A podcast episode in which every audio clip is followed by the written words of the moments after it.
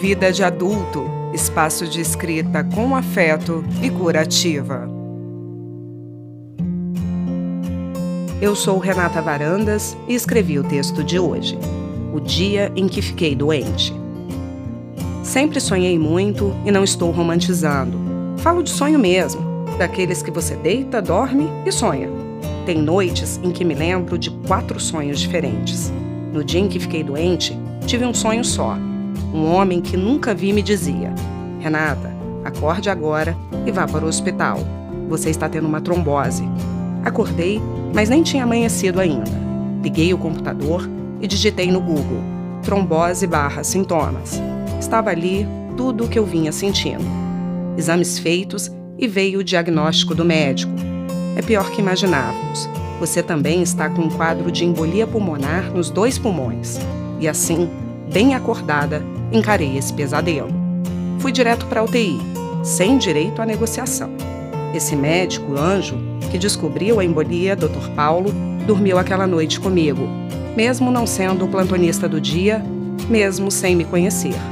Além dele, deixaram minha desesperada mãe ficar.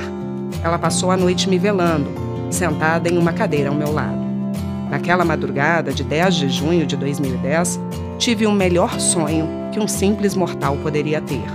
Dezenas de pessoas chegaram juntas e se aglomeraram em volta da minha cama. Todas, em um movimento orquestrado, colocaram as mãos sobre o meu corpo. Não sobrou espaço do pescoço para baixo.